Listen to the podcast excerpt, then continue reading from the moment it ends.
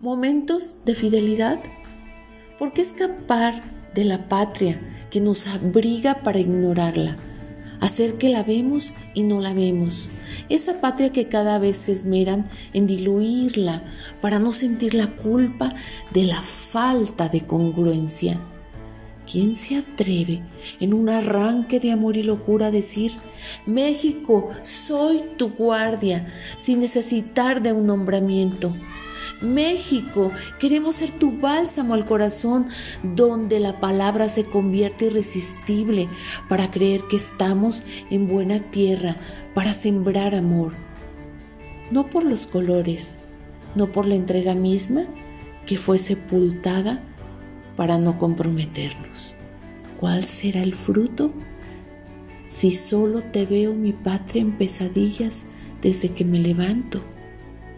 Fijemos la mirada en Jesús, el iniciador y perfeccionador de nuestra fe, quien por el gozo que le esperaba soportó la cruz, menospreciando la vergüenza que ella significaba, y ahora está sentada a la derecha del trono de Dios. Hebreos 12, 2. El aroma a México es para no olvidarlo. Tu a tierra mojada, hoy contaminada por aguas negras, veo como poco a poco te venden en partes y no quiero verte sin tu corazón que dirigió batallas, pues aún late. Ahora te han raptado. Refúgiate en Dios, en los que somos bálsamo al corazón para hacer la diferencia en nosotros porque aquellos que quieren unirse a esta marcha de amor incondicional por México.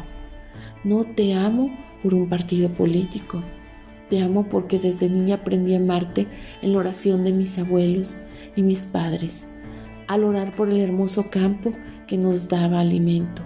Te amo porque desde tus entrañas me enseñaron a creer en Dios. No es tarde para sembrar el amor, el ánimo para ser patria de nuestros sueños. Tengo grandes razones para vivir. Tengo una encomienda grande de amor. Va por ti, México. Besos y abrazos. Pues quién, pues yo, Adelita. Y recuérdame bonito. Recordar bonito es reconocer todo lo que hicieron hombres y mujeres para construir con su trabajo, con su vida, un país. Hoy toca honrar la vida de ellos. Somos patria. Nos vemos la próxima semana. Pues quién, pues yo, Adelita.